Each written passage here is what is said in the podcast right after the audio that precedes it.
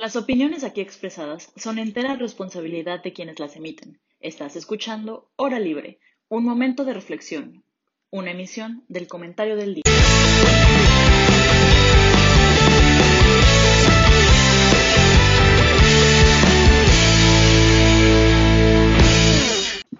¿Qué tal, querida audiencia? Muchísimas gracias por sintonizarnos una vez más en este su programa La Hora Libre. El día de hoy es un programa muy especial porque tenemos como invitado a Rodrigo Zabal Pasquel.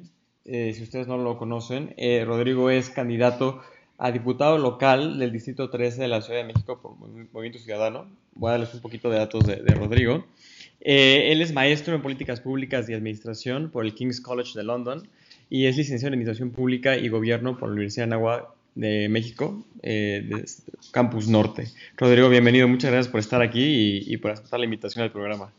Al contrario, muchas gracias a ti, Pablo, por la invitación. Acá andamos con muchas ganas. Súper. Eh, hoy, hoy nos acompañan también eh, mis queridos amigos, ellos ya los conocen, eh, empezando por Mitch Bermúdez. Mitch, ¿cómo estás? Hola, muy bien, gracias a ustedes. Un saludo a todos y bueno, Rodrigo, gracias por acompañarnos. también me parece que por aquí anda Ana Paula Linas. Ana Paula, hace mucho no te veía, ¿cómo estás? ¿Qué onda? Yo ando súper contenta de estar de nuevo contigo, Pablo, y contigo, Mitch. Y evidentemente también muy emocionada. Muchas gracias, Rodrigo, por acompañarnos. Mucho gusto. Y por al, último, pero no menos importante, como siempre, Sergio. Sergito, ¿cómo estás? Hola, buenas tardes, Rodrigo, Pablo, Ana Pau y Mitch. Este, qué gusto tenerlos aquí y a todo nuestro público que nos está escuchando. Muchas gracias. Perfecto, pues bueno, este, la verdad es que quisimos invitar a Rodrigo porque queremos que, en las elecciones, eh, siempre eh, lo pasamos hablando de política y de lo mal que está el país o lo bien que está el país, pero es la primera vez que podemos tener un candidato a, una diputación que nos puede platicar desde su punto de vista qué es la vida pública, cómo se maneja la vida pública y también eh, que nos platique sus propuestas y que también aprovechando el foro nos escuche y, pueda entender un poquito de nuestras preocupaciones de, acerca de la vida pública de México, ¿no? Este, Rodrigo, si te parece, creo que eh, tenemos algunas preguntas que te queremos hacer. Eh, tú, no, más bien primero creo que te tengo que dar la palabra para que tú te introduzcas bien, bien, bien. Este, nos platiques un poquito de la candidatura y si quieren seguimos con Mitch para que em, empiece la, las preguntas y, nos platiques un poquito más de, de tu candidatura. Claro, con mucho gusto y pues, muchas felicidades también. Esto es un espacio padrísimo. Eh, yo como les digo, pues ahorita mi chamba es darme a conocer, ¿no? Así como también es la chamba de los ciudadanos informarse sobre quienes aspiran a cargos de, elección popular, pues yo también tengo la obligación de darme a entender, de informar a la gente para que tomen un voto informado, ¿no? Eh, y pues yo muy contento, yo pues yo nací, yo crecí y yo actualmente vivo en la Miguel Hidalgo, yo nací en la colonia Granada, eh, también aquí en la Miguel Hidalgo, y el distrito 13 abarca eso, ¿no? Porque mucha gente siempre pregunta qué es el distrito 13. Pues el distrito 13 es en su mayoría la Miguel Hidalgo, aunque no abarca toda la alcaldía. Eh, si tú ves el mapa de la Miguel Hidalgo, al sur está Bosques de las Lomas, luego Lomas de Besares, luego sigue todo Constituyentes, y en la colonia América y, y Daniel Garza se va hacia abajo un poquito hacia Escandón, Tacubaya, de ahí regresa por el bosque de Chapultepec, sube hasta Río San Joaquín, por lo menos mi distrito, que es el distrito 13, y de ahí es, es colindante con los municipios de Huizquilucan y de Naucalpan, en el Estado de México. Y pues muy emocionado aquí de, de platicar con ustedes y de que me pregunten pues no a ti, la verdad es que te agradecemos mucho el espacio y, creemos que va a ser bueno para ambas partes este, que te conozcan y que también nos escuches. Este, Mitch, eh, tú tienes algunas preguntas planeadas, si quieres empezamos contigo. Gracias, gracias. Sí, fíjate que estas evidentemente no son unas candidaturas normales, ¿no? Lo que, vaya, lo que la gente está sintiendo, la preocupación de la gente, lo que se está jugando, vaya, siempre es grande, pero yo creo que en este caso en específico vamos a ver un parteaguas, en especial de lo que, lo que van a ser los próximos años a corto plazo en el país. Y yo creo que dentro de esta situación que todos como ciudadanos estamos sintiendo, está mucho esta cuestión de a quién vamos a elegir, queremos lo mismo de siempre, no queremos lo mismo de siempre. Y bueno, viendo un poquito la línea de tu campaña, veo que se enfatiza mucho esta cuestión de, que eres joven, ¿no? Y entonces eres joven y tienes ganas y eres nuevo, entonces platícanos un poquito de eso, ¿no? O sea, ¿por, qué la juventud es tanto esta herramienta para poderte identificar con los demás, para poder verdaderamente, pues no sé, marcar esta, esta diferencia clave en tu campaña? Claro, les platico con mucho gusto. Pues yo, ahorita que he estado haciendo campaña, siempre me dicen, uy, estás bien chiquito, ¿no? Y yo digo, pues no es desventaja, es ventaja. ¿Y por qué digo que es una ventaja? Porque yo, yo siempre he dicho que no sé si le entré por ingenuidad o por ganas al tema de la candidatura. ¿Por qué por ingenuidad? Porque yo traigo ganas de cambiar las cosas y mucha gente ya más grande cree que es imposible, que ya todo va a seguir igual, que todo va a ser como siempre y te dicen es que ya me han dicho lo que tú me estás diciendo hace tres años y me lo van a venir a decir después. Y pues yo digo, pues no, conmigo no es así. Yo soy joven, yo traigo ideas frescas, yo no, no traigo mañas. Eh, y lo que traigo son muchas ganas de trabajar y yo creo que la juventud pues también ayuda mucho en eso, ¿no? Porque pues ganas sobran, ganas sobran y yo tengo mucha energía, mucha vitalidad y mucha esperanza de que vamos a lograr un cambio. Entonces yo creo que es, muy importante el enseñar eso, ¿no? Que nosotros somos el, el después. Estamos en un mundo que ha cambiado, ya cambió. La pandemia cambió a nuestro mundo, ¿no? Y nosotros somos una generación que podemos marcar ese antes y ese después. Y yo creo que nosotros vamos a ser esa generación que marca el antes y después. Entonces la juventud es muy importante para que sea ese motor de cambio que tanto necesitamos. Mitch, ¿algún, algún comentario al respecto? No, sinceramente, sinceramente estoy muy de acuerdo contigo. ¿Qué, le dirías, por ejemplo, a, a, todas estas generaciones que sí tienen miedo por, por votar por, tal vez por la juventud ya sea justo, ¿no? Porque tal vez la experiencia no es la misma o, por este miedo tal vez a las nuevas ideas. ¿Qué, consideras que se puede hacer, por lo menos en tu distrito, para que pues verdaderamente como ciudadanos tengamos esta apertura a, lo nuevo? Ay, ahí se, ahí se cortó un poquito al final, pero, pero con gusto, eh, pues pues yo les diría que tomen la oportunidad, ¿no? Siempre se ha prometido, no, nosotros somos diferentes, pero siempre han elegido lo mismo. Entonces, los candidatos se han pintado como lo como algo distinto y han resultado ser lo mismo todas las elecciones, ¿no? Porque a mí también me ha tocado estar del otro lado de la pantalla. Eh, y a mí esa frustración fue lo que me llevó a querer lanzarme. Yo también decía, híjole, pues yo qué estoy haciendo para cambiar esto, pues voy, voy a hacer que no quede en mí, yo me voy a lanzar, ¿no? Y pues somos caras frescas, somos ideas frescas, somos energía fresca, no traemos la malicia que ya muchos traen de, haber estado tantos años allá adentro y traemos muchas ganas. Entonces yo, yo digo que le apuesten a las ganas. Ahora, experiencia sí hay. Yo, pues como bien lo han dicho, yo aunque tengo pues, pocos años relativamente en el mercado profesional, yo llevo 10 años trabajando e involucrándome en temas de, de la vida pública, porque siempre me ha interesado mucho, pues yo tengo una maestría, yo tengo una carrera e incluso he trabajado en, gobierno federal en algunas ocasiones.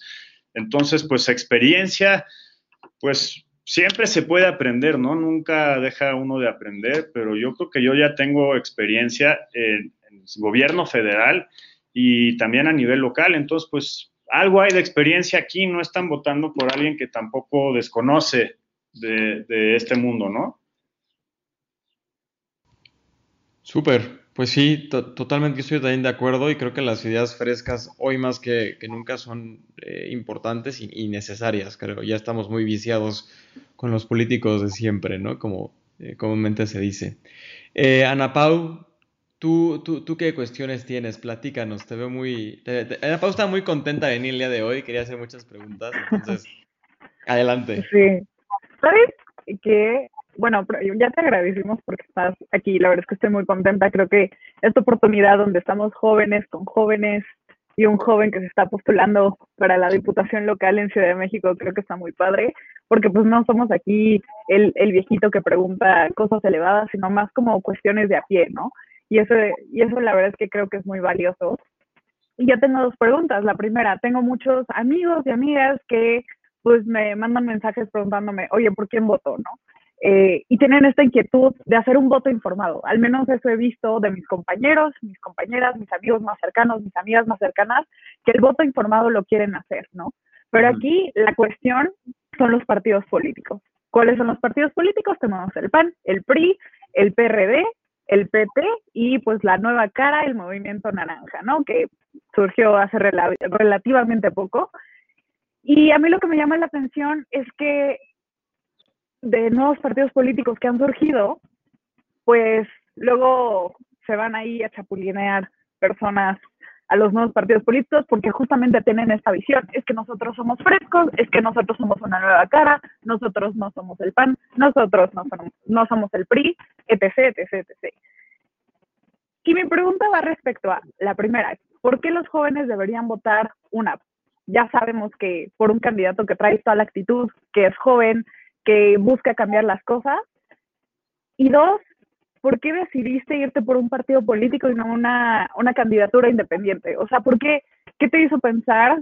O sea, sin, sin sonar como atacante, sino verdaderamente es una pregunta que tengo. O sea, ¿qué te hizo pensar o por qué sentiste que un partido político te iba a dar más credibilidad que una candidatura independiente, que también creo que es una opción viable para pues, presentar esa nueva frescura que tú dices? Y pues sí, o sea, ¿qué te hizo decir? Movimiento Naranja es y es. Claro, pues con mucho gusto. Movimiento es Ciudadano. Es movimiento, también el movimiento naranja ya todo se nos pegó la canción, que ya también yo ya la escuché 533 veces desde que empezó la campaña y no me harto, ¿eh? ahí la sigo bailando. Es tu alarma, te despiertas con esa alarma. Así es, así es. Pero es muy buena tu pregunta, es muy buena tu pregunta, Ana Pau.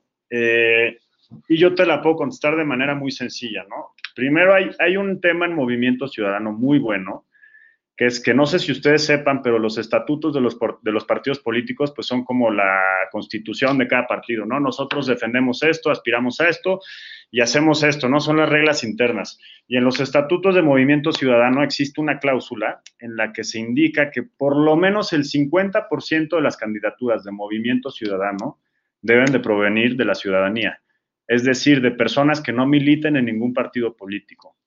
Entonces, Movimiento Ciudadano ofrece esa apertura a gente, a ciudadanos de a pie que quieren cambiar las cosas y que, se quieren animar en la política. Incluso yo tuve que hacer una precampaña.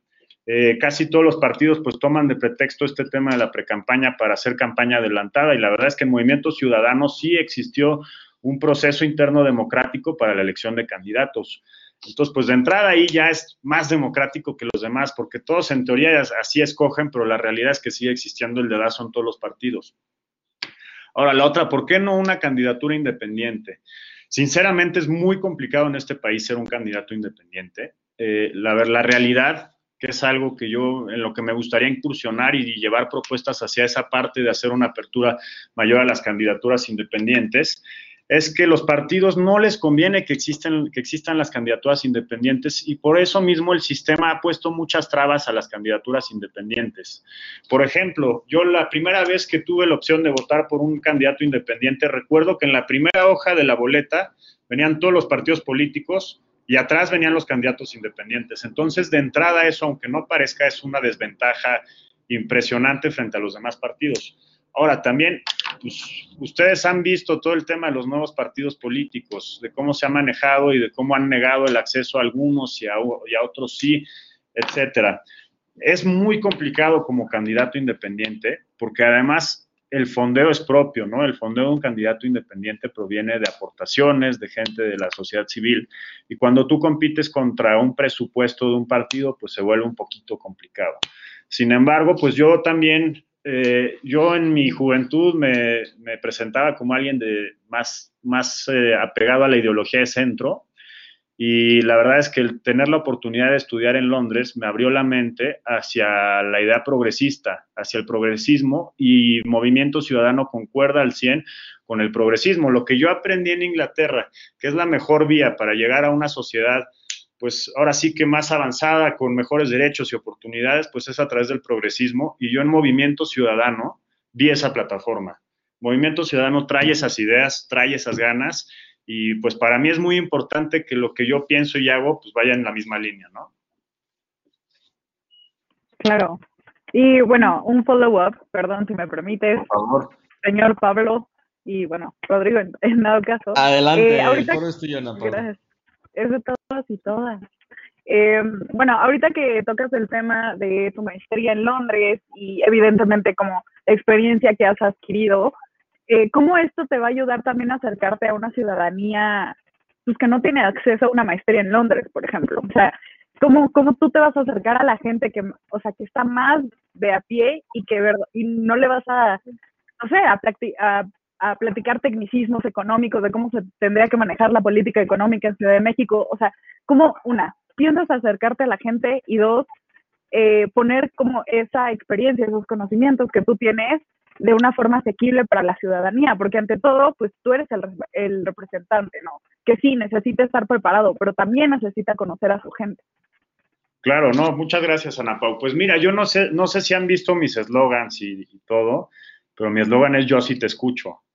¿Por qué parto del escuchar? Pues ustedes son alumnos de, áreas relacionadas a las ciencias públicas a la administración pública, economía, etcétera, ¿no? Y a mí se me quedó muy grabado algo que me dijo un profesor que tuve eh, cuando estaba haciendo la licenciatura, que es que normalmente el político no tiene la humildad suficiente para preguntar a la gente qué es lo que necesita.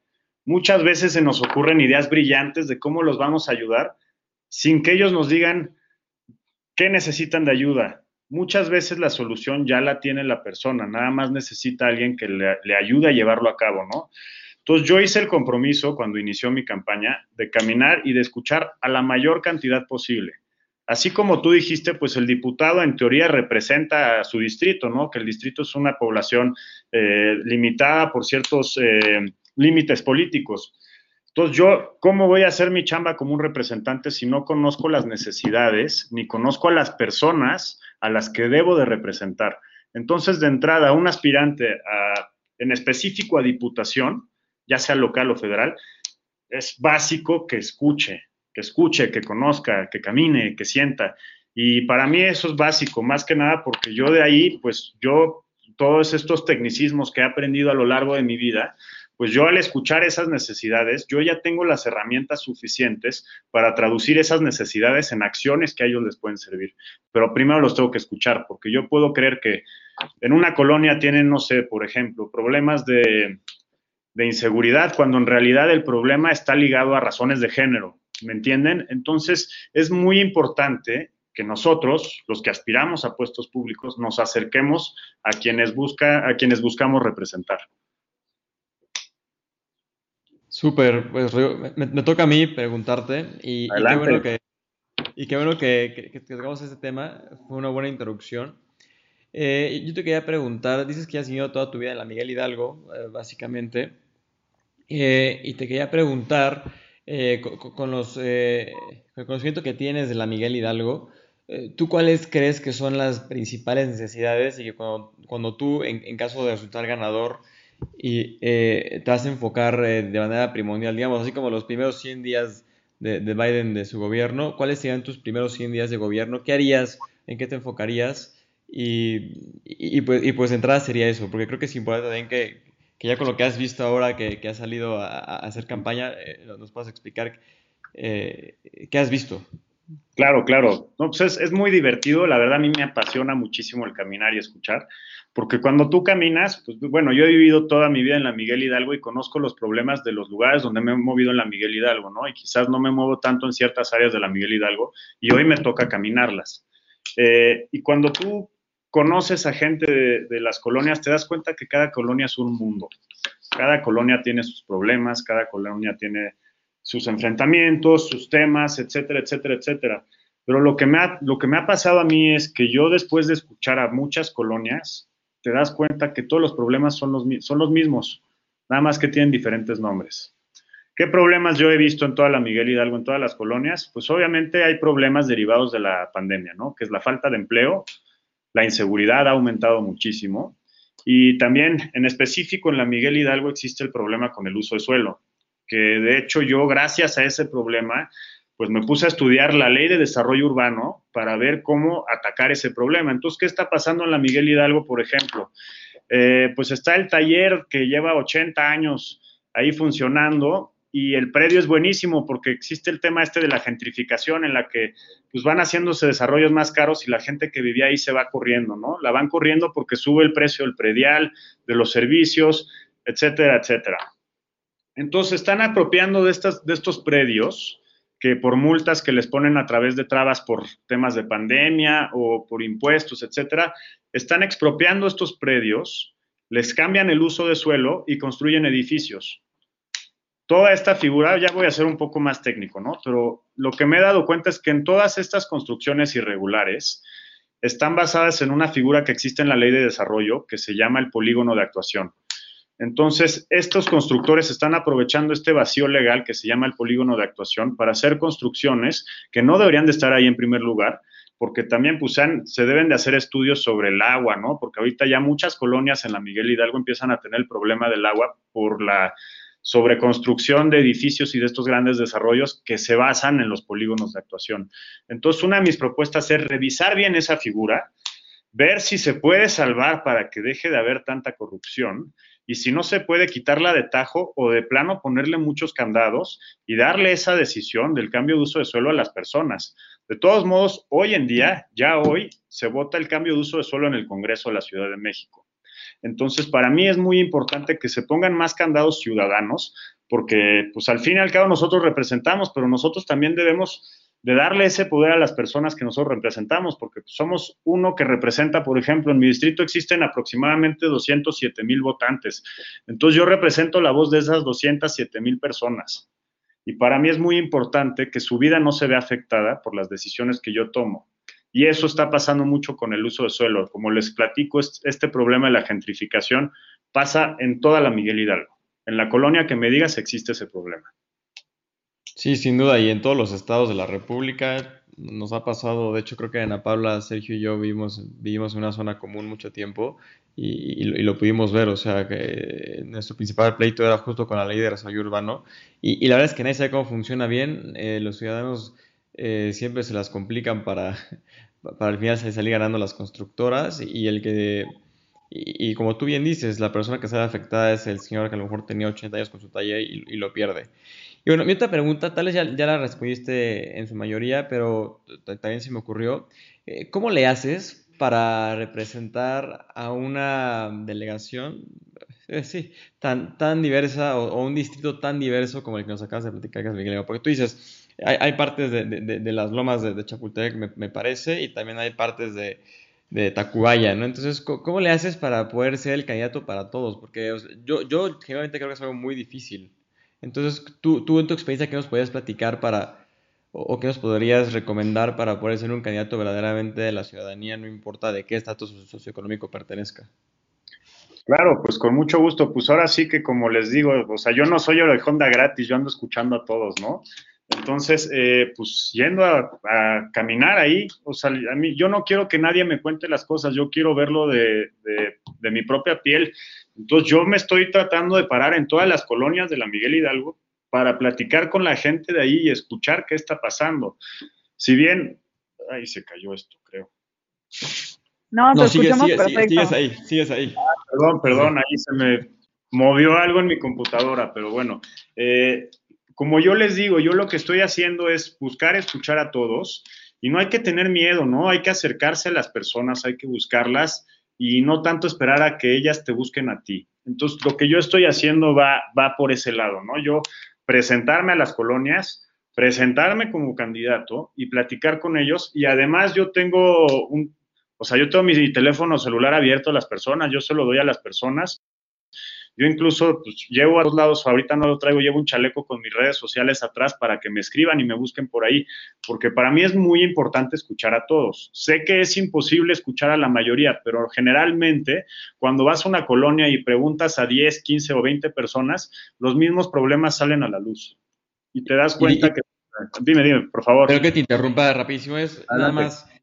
Y después de la parte de escuchar, ¿Crees que hay políticas que puedan eh, tener un conflicto entre ambas partes? Más bien creo, creo que por ahí va mi pregunta. Ya, ya, no tanto a la hora de escuchar, sino más bien a la hora de hacer las aplicaciones. Eh, ¿No crees que haya políticas que puedan eh, ser opuestas?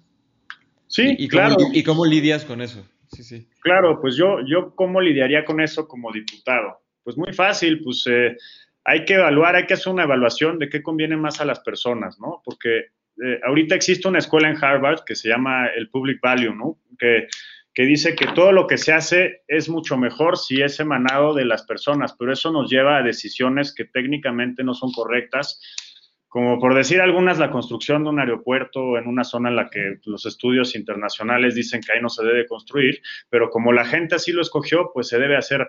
Pues yo no estoy a favor de esta escuela. Esta escuela, como les digo, va más, se llama Public Value, que en las decisiones a, gobierno muy, muy local, o, sea, a ya organizaciones comunitarias locales de cuadra, de manzana, igual y sí podrían funcionar, pero en proyectos de grande escala no.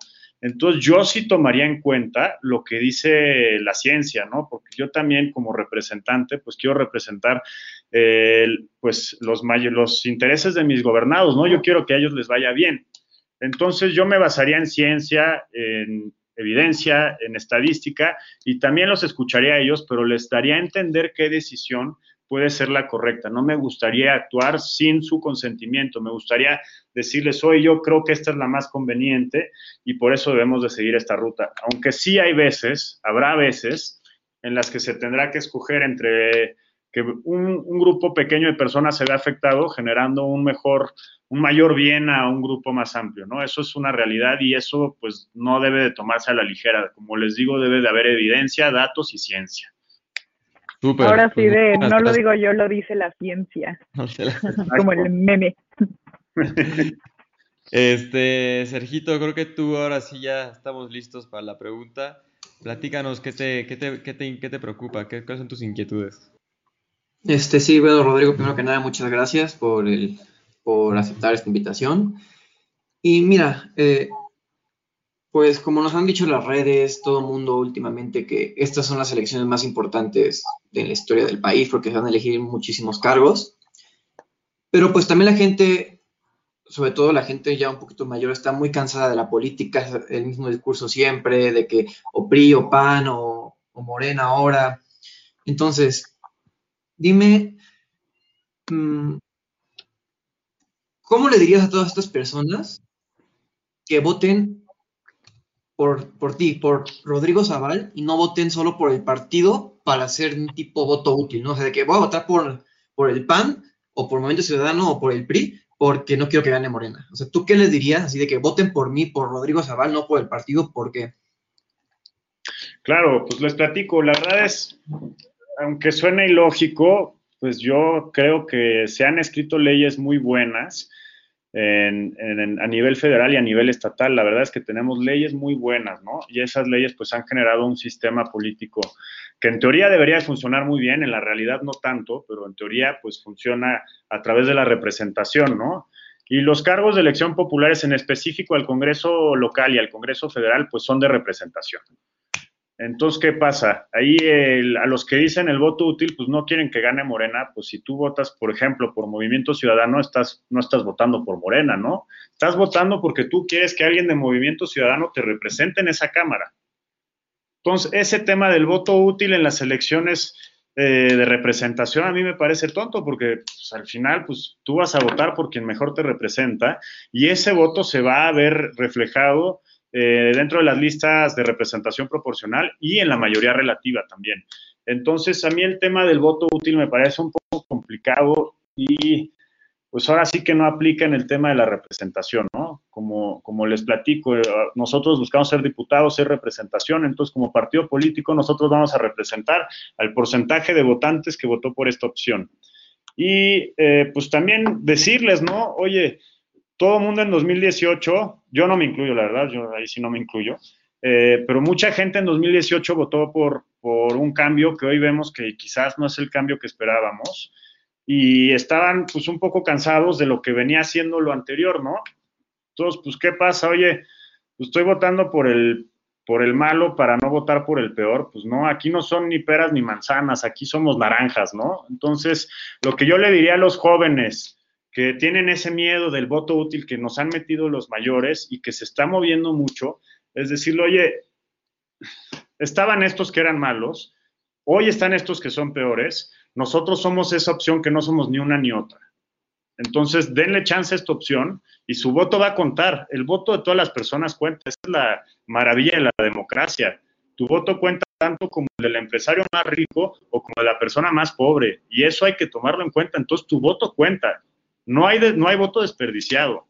También eso es un tema que se debe de tratar en esta elección, porque mucha gente no quiere votar o no sabe que va a votar. Entonces yo hay como reto a ustedes también, yo también me lo llevo como reto, es informar a las personas que se debe de votar. Eso sí, eso sí estoy a favor 100%.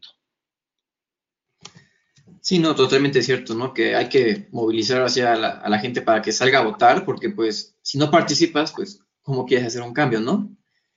Y bueno, y por otro lado, también me gustaría preguntarte acerca de, por ejemplo, que si tú crees que, por ejemplo, candidatos del mismo partido, por ejemplo, el más famoso, ¿no? Samuel García, ¿crees que las acciones que, o errores que pueda tener puedan repercutir un poco en, tu imagen o en la, en la visión que tiene la gente?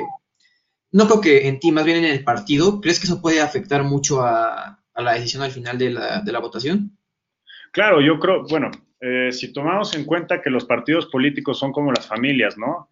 pues yo vengo de una familia y tengo ese apellido, tengo esas, esas ideas, esas, esa educación, ¿no? Entonces todos tenemos una idea similar, pero pues mi hermano puede ser un poquito más para acá, o mi papá puede ser un poquito más para acá, o mi mamá sí. Tienes que entender los partidos políticos como instituciones, no solo de una persona, a diferencia de lo que otros creen. Entonces los partidos políticos pues son, son asociaciones de muchísimas personas. Y yo creo que sí puede afectar en cierta forma, pero yo creo que también algo que debemos de empezar a implementar nosotros como jóvenes es que el voto no es por partido. Aquí el partido, pues podrá ser una marca o no, pero en todos los partidos, en todos, hay gente muy valiosa. Todos.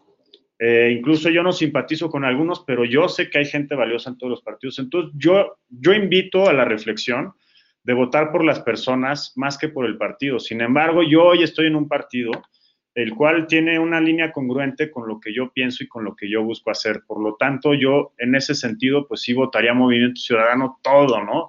Porque yo traigo esas ideas. Sin embargo, si yo, si ustedes tienen alguna reserva sobre votar por, algún partido, pues yo les diría, si quieren tener un voto informado, infórmense bien, además de las, de las plataformas que trae el partido, pues del candidato que está impulsando el partido, ¿no? Eso yo creo que debe de acabar de cerrar el trato. Rodrigo, hablando de eso, así rapidísimo, nada, para que nos platiques, ¿cómo ha sido trabajar con, Salomón? Porque yo la verdad soy, fan de Salomón, me hubiera gustado que le hubiera contenido a la gobernatura de la Ciudad de México. Este, ¿Cómo ha sido trabajar con él? ¿Qué, has aprendido o, qué, te llevas de él? Claro, pues a, ver, creo que todos los que estudiamos política sabemos que Salomón es una eminencia en la política pública, ¿no? La verdad es, es un hombre súper preparado que ha tenido una gran trayectoria profesional, tanto en gobierno federal como en el gobierno estatal. Y yo siempre se lo he dicho, Salomón también es alguien muy horizontal. En Movimiento Ciudadano traemos este tema horizontal de que todos somos parejos, todos somos cuates, a diferencia de otras estructuras muy jerárquicas, ¿no? En la que no, maestro Salomón, no, hombre, Salomón es una persona súper cercana, súper aterrizada, y que a mí me ha enseñado muchísimo tanto de política pública y de administración, porque tiene unos libros y unos escritos y, si se meten a leer sus columnas y sus artículos, se escribe maravillosamente bien y tiene unas ideas súper buenas para, temas de administración pública, en específico de salud. Híjole, si pueden leer su libro es padrísimo, ya es un poco más técnico, pero Salomón me ha enseñado mucho tanto en lo personal como en lo profesional y yo es alguien a quien admiro y a quien de verdad estoy muy agradecido por tener al lado de mí en este camino, porque pues tener a una eminencia como Salomón a tu lado siendo compañero de lucha, la verdad es un gran honor. Padrísimo, la verdad es que sí, me imagino que, que sí. Este, Ana Pau tenía unas preguntas un poco más, más este, puntuales. Eh, rapidísimo, Ana Pau es nuestra abanderada del feminismo. Si yo le confío a alguien en temas del feminismo es Ana Pau, sabe mucho, es crack. Este, entonces, te, te, te hacer unas preguntas en cuestión de género. Por favor, adelante. Justo, justo ahorita platicando con Pablo, eh, pues llegamos a, la conclusión de que el tema de género es importante y nos concierne a todos y todas, ¿no? Eh, tomando en cuenta que vas a ser diputado local, a mí hay como tres dos cuestiones muy puntuales que yo buscaría en un candidato o una candidata. Su agenda de género y su agenda de movilidad social slash desigualdad. Como ya mencionaba Pablo anteriormente, pues la Miguel Hidalgo es una, es una alcaldía muy interesante, ¿no? O sea, que tiene de todo y que también tiene pues la parte rica de Ciudad de México, o sea, una parte muy grande rica de Ciudad de México, ¿no? Entonces, preguntas súper puntuales y que sí me gustaría que, que explicaras bastante a fondo. ¿Cuál es tu agenda de género como diputado local y cuál es tu agenda en cuestiones de reducir las brechas de desigualdad y aumentar la movilidad social dentro de la Miguel Hidalgo? Perfecto, uy, le diste el clavo. Te platico de qué hice mi tesis de maestría, Ana Pau. Mi tesis de maestría fue un estudio de investigación para revelar las causas de violencia de género contra la mujer en la Ciudad de México. Entonces es un tema que me apasiona. Primero, pues, ¿qué me llevó a este tema? Pues, a ver, yo, vi las marchas del, del 8 de marzo del 2019-2020 y pues, dije, oye, si yo quiero hacer un bien por mi país, pues hay que tomar en cuenta que más del 50% de la población del país son mujeres, ¿no? Y yo como hombre nunca voy a entender cómo una mujer vive la ciudad, jamás. ¿Por qué? Porque yo pues nací como hombre y en construcciones sociales me educaron como lo que debería de ser un hombre en esta construcción social que existe que se llama el patriarcado, ¿no? Eh, entonces yo, yo intenté desde la empatía entender cómo vive una mujer la ciudad en mi tesis de maestría y me encantó que me preguntaras de esto porque traigo varias cosas de género en mi agenda, ¿no? Por ejemplo, la primera es que yo tengo la idea de hacer la inclusión de las mujeres en la planeación urbana de la ciudad. Y mucha gente me ha preguntado así como, ¿y qué tiene que ver que pues, las mujeres estén involucradas en la planeación de calles y de eso? Y ahí es muy fácil, ahí pues algo que yo escuché en la Colonia América específicamente, que es una, una zona donde hay mucho crimen en la Miguel Hidalgo. Yo escuché a una señora decir que el que hubiera luminarias en su calle era la diferencia entre que violaran a su hija o no. Entonces, ¿qué me puso a ver este tema? Eh, yo como hombre no veo igual un callejón sin luz que como lo vive una mujer. Yo como hombre no vivo el caminar en la calle como lo vive una mujer. Y yo desde la empatía quiero entender eso y quiero que las mujeres estén incluidas en la planeación de la ciudad por esos temas, ¿no? Entonces, esa es una de mis, de mis propuestas más importantes. También yo tuve experiencia en el gobierno federal en el área de educación y en educación pública nosotros veíamos que la deserción escolar es más alta en las mujeres cuando tienen su, su primera menstruación. Entonces yo estoy impulsando la agenda de menstruación digna. Es, no sé si, ya han visto que en Michoacán ya es una ley. Yo lo quiero traer a la Ciudad de México. Yo quiero evitar la deserción escolar por temas de higiene personal.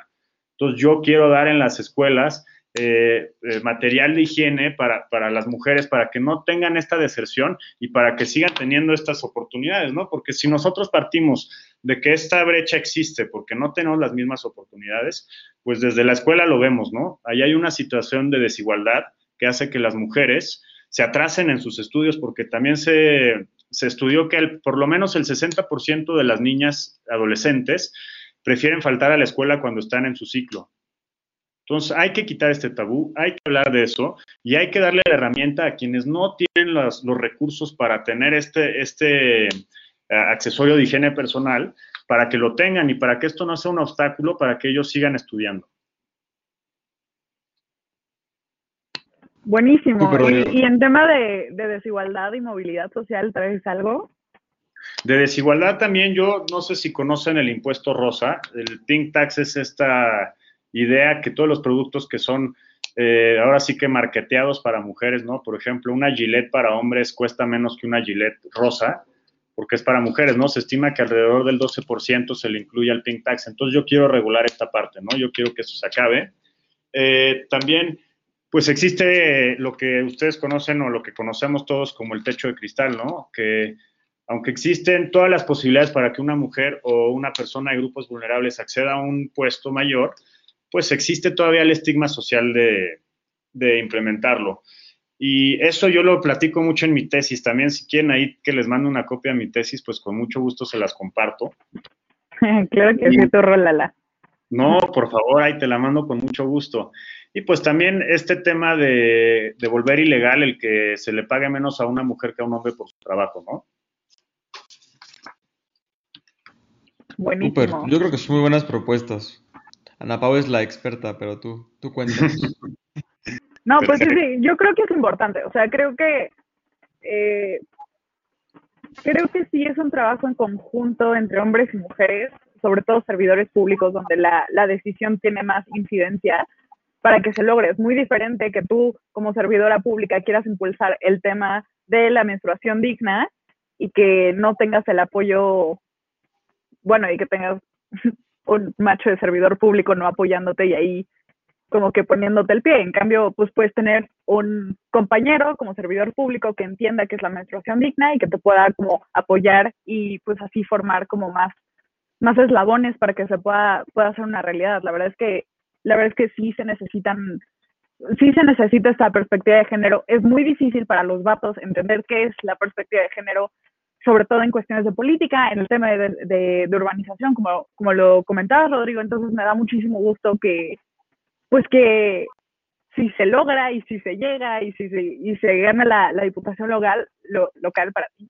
eh, pueda, pues muchas mujeres puedan como apoyarse en ti también para, para impulsar cier, cierta reforma o cierta iniciativa de, de, de, legislación. De verdad, muchas gracias. Oye, Pau, eh, aprovechando, aprovechando que estás hablando de esto y el foro, ¿tú, tú tienes alguna eh, propuesta o algo que te gustaría que, que, se impulsara en la Ciudad de México de, de tu parte? Ay, qué difícil. Eh, um, lo pienso. Una, una cosa, la, sí. Eh, una cosa. Eh, una bueno, cosa y las demás se las vamos a llegar a Rodrigo si quieres. Sí, te las hago llegar definitivamente, pero yo creo que una, una iniciativa que impulsamos en el Parlamento de Mujeres de la Ciudad de México fue el de los productos menstruales, menstruales, no, de, bueno, de menstruación gratuitos.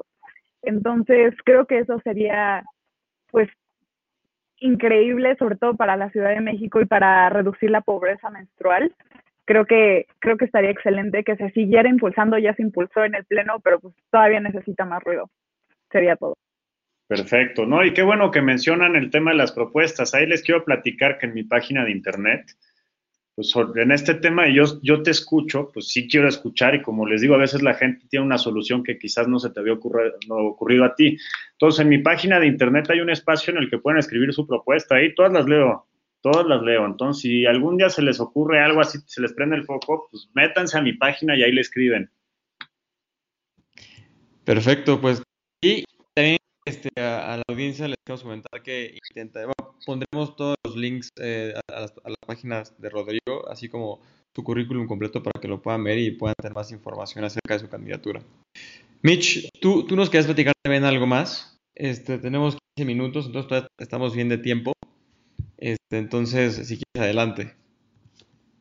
Sí, sí, gracias. Justamente ahorita que ya tocamos tal vez temas más técnicos como la agenda, el voto útil, ¿no? Yo creo que no puedo estar más de acuerdo contigo en, el asunto de hay que votar por candidatos más que por partidos. Es, es así debería de ser, ¿no? Sin embargo, vaya, pues el, el, escenario es un poco complejo en esta situación, pero de manera muy objetiva, ¿no? De, de manera plena y completamente objetiva, ¿cuál es el escenario que, que le espera así a simple vista a la Ciudad de México y a la legislatura de, la Ciudad de México, ¿no? Porque creo que por una parte tenemos estos partidos y, y estos candidatos que sostienen que, que, hay que votar por el candidato y tenemos otros que son extremadamente partidistas, ¿no? Y que tal vez están muy dispuestos a alinearse a la agenda de Claudia Sheinbaum o entonces, vaya, ¿cómo, cómo alguien que, que está pensando en, en, lo que debería de ser, ¿no? Es el, el vota por mí porque yo quiero hacer algo por ti, cómo lidiar una vez estando dentro con esta actitud partidista que, parece ser puede estar presente de manera muy enfática. Ok, o sea, ¿cómo lidiaría con los partidos ya llegando al Congreso? Es a lo que te refieres, ¿no? Pues mira, eh, es muy fácil. Yo, yo traigo una propuesta muy padre, ¿no? Que se llama se llama, yo le llamo transparencia legislativa, que lo que yo quiero hacer es volver ley, que cada diputado tenga que explicar y justificar por qué votó a favor, en contra o se abstuvo de votar algo, ¿no? Y que lo publique, ¿eh? Y si dice, pues porque se me antojó, así lo tiene que poner. Y eso para mí es muy importante porque llevas a una profesionalización de los diputados y porque tienes que buscar argumentos científicos para el sentido de esa votación. En ese sentido, yo sería sujeto a esa ley. Yo, yo como diputado sería sujeto a esa ley. Y eso a mí me quita el candado de tener que seguir la línea que manda un partido. Igual, pues yo, yo a, quien, a quien respondo no es un partido político, es a la gente que me puso ahí, a quien yo represento. Y mi idea es que yo voy a responder solo y únicamente a ellos.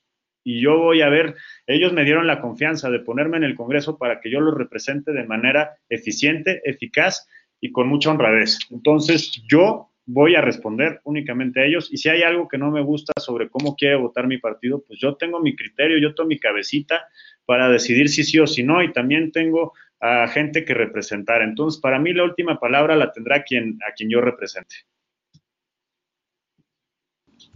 Oye, Rodrigo, y, ahorita que nos hablas un poquito de, que tú eres tu, individuo, yo, fuera de, del currículum, fuera de, tu candidatura, este, o sea, es una pregunta un poco filosófica, pero sí, me gustaría saber quién es Rodrigo, este, qué, este, valores tiene y, y a qué aspira, o sea, por qué entras al servicio público. Serie favorita. Claro, con mucho gusto. Mi serie favorita, madre, solo hay dos, esa sin duda, ¿eh? Sin duda es solo dos. Eh, pues, ¿quién es Rodrigo? ¿Quién es Rodrigo? Rodrigo es una persona congruente, transparente y con mucha vocación por servir. Yo decidí entrar al servicio público porque a mí un día se, me, metió a la cabeza esta idea de que mi vida estaba destinada, mi misión en este mundo era cambiar la vida de millones de personas positivamente. Y yo valoré durante mi adolescencia cómo era la forma de afectar esta, estas millones de personas de manera positiva. Pues la forma más eficiente es el gobierno, ¿no? Porque yo he tenido muchos acercamientos con, con ONGs, en específico una que abrió el año antepasado, por, por el, el año pasado, perdón, por el tema de la pandemia para mitigar los efectos negativos y también he estado muy cercano a asociaciones que apoyan a familias de niñas y niños con cáncer. Eh, Tú puedes hacer un trabajo maravilloso desde una ONG, pero no se compara a la magnitud que se puede generar desde el gobierno. Y yo siempre he querido estar ahí para apoyar a mi país. Yo estoy enamorado de mi país. Yo incluso tengo, tengo un tatuaje que es mi país. O sea, yo, el único tatuaje que tengo es mi país, porque yo estoy perdidamente enamorado de México. Y mi misión de vida es mejorar a México. Y eso no importa si lo haga dentro del servicio público o fuera. Esa va a ser siempre mi meta. Sin embargo, yo creo que desde el servicio público, desde las instituciones, se puede lograr un cambio mayor.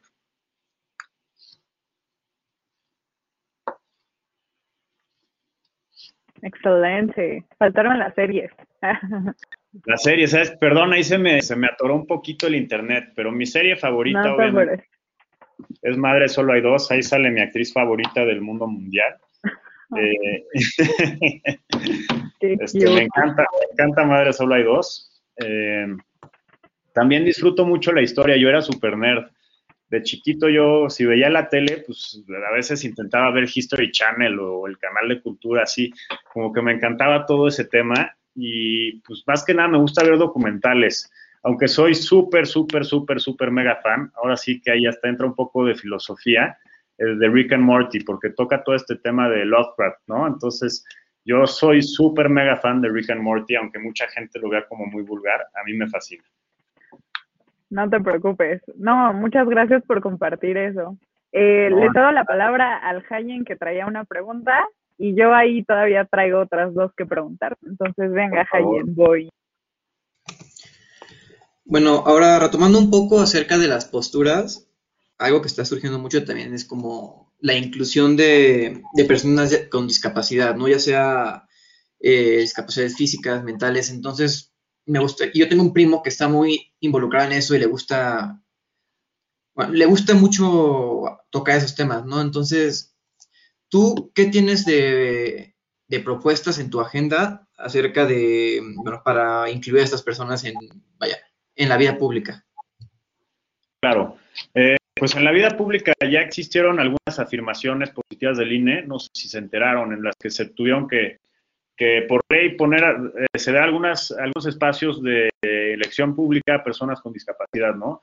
Y yo les quiero platicar algo increíble de Movimiento Ciudadano. Tengo un gran amigo que se llama Alberto Atié, que es un activista de derechos humanos, una labor impresionante. Él es candidato al Congreso Federal y su candidato suplente es, es una persona eh, sorda, es una persona sorda que tiene una página de internet en la que está eh, intentando enseñar a personas con, discapacidad, eh, discapacidad auditiva el lenguaje de señas mexicanas desde pequeños, ¿no?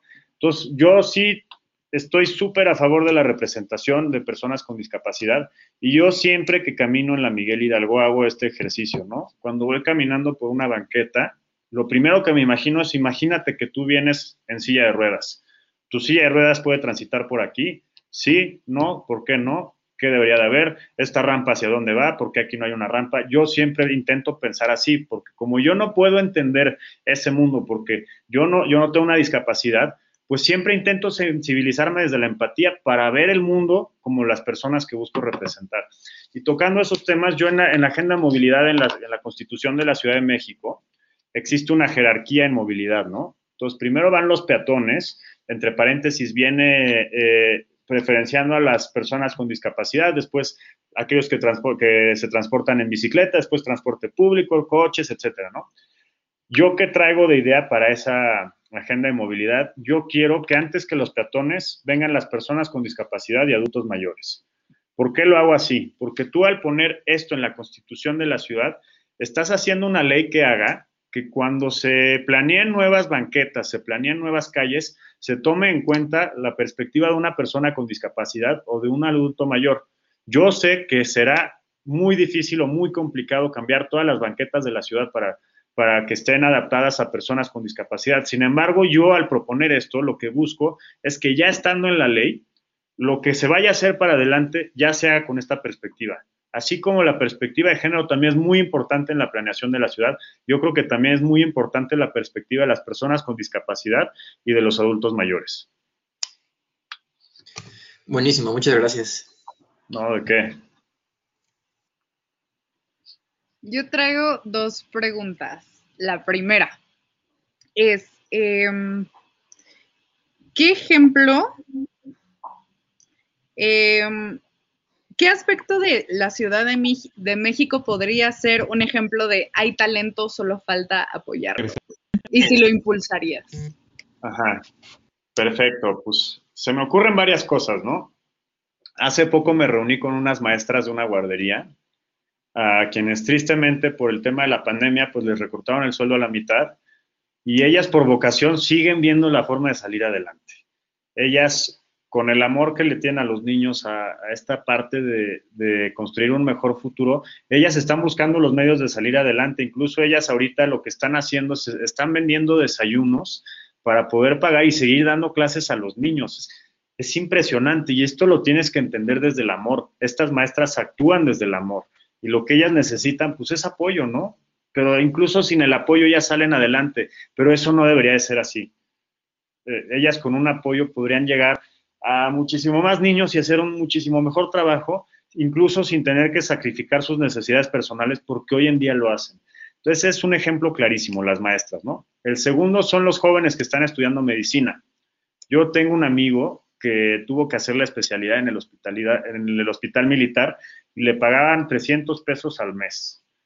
Como un estudiante de medicina que tiene que hacer guardias de 24 horas, y tiene que pagar libros, tiene que pagar transporte, tiene que comer, puede sobrevivir con 300 pesos al mes.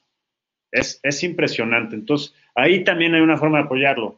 Y ahora también, pues la tercera es yo, ¿no? Pues yo soy un candidato joven que le, echó, le echó ganas, se preparó, quiere ser un servidor público, y sin embargo hay muchas trabas que me quieren poner para no llegar. Entonces, pues el talento ahí estoy, ¿no? Ahí yo llevo preparándome varios años para para ser un buen servidor público, pues nada más falta que me apoyen, ¿no? Y ese apoyo se llama voto, así de sencillo.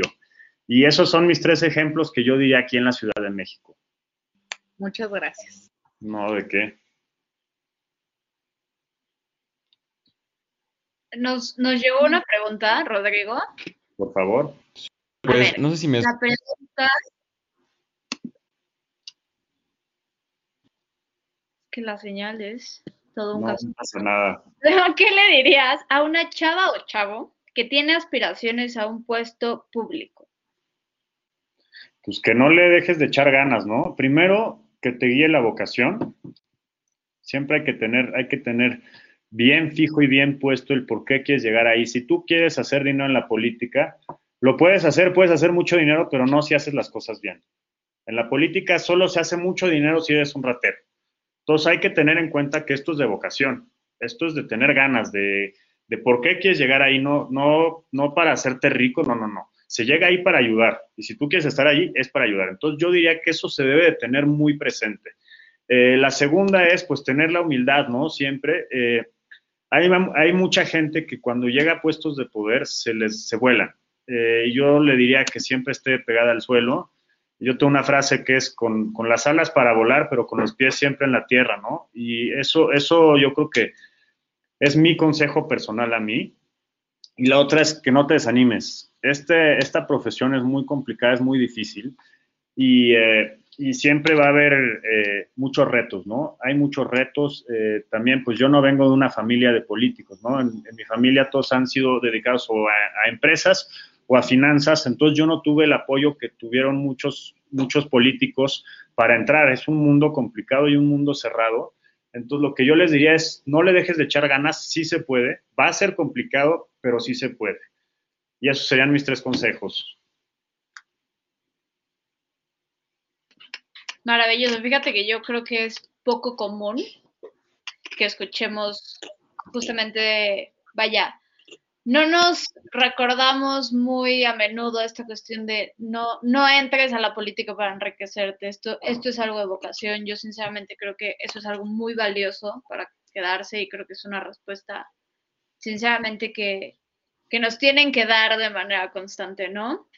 Entonces, ah, me parece que ya regresó Pablo. Pablo. Hola, perdón, tuve unos problemas de internet durísimos. No importa. de cambiar de, de location.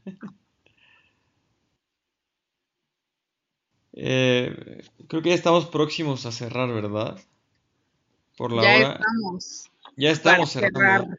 ¿Alguien, ¿Alguien quiere echarse algún comentario más? Rodrigo, algo con lo que te gustaría cerrar esta, esta plática, esta charla. Pues yo cerrar con ustedes, pues felicitarlos por el espacio. Yo creo que es muy importante que se abran más espacios de estos, más cuando estás estudiando, ¿no? Porque así te permite tener un ojo crítico. También agradecerles mucho la invitación. Eh, para mí es, digo, aunque somos más o menos del grupo de la, de la misma edad, pues ya yo ya estoy rayando en lo chaborruco, ¿no? Entonces también, pues ya también, a veces necesito actualizaciones. Pablo. y Yo también, pero no le digas a nadie. también, Pablo también anda rayando lo chaburroco durísimo. No, hombre, yo, yo soy como tío, ya, ya te aplaudo cuando bailo y así ya. Cada vez es más triste mi, mi deterioro físico y mi juventud, ¿no? La Pero, rodilla. pero venga, yo, yo, yo me, me encanta platicar con, con gente que incluso está estudiando, eh, pues para actualizarme, para que me reten, para escuchar ideas nuevas. Y felicidad, de verdad muchas felicidades por este programa. Yo creo que es un gran logro el que están haciendo y el que me hayan invitado, pues yo me siento honrado y se los agradezco mucho. Oye, No, una verdad- pregunta, Perdón.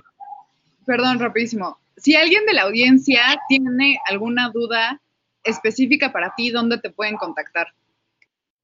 En todas mis redes sociales, yo estoy en todo como Rodrigo Zaval, eh, literal, todas mis redes, Instagram, Twitter y Facebook, soy Rodrigo Zaval, por ahí me pueden contactar.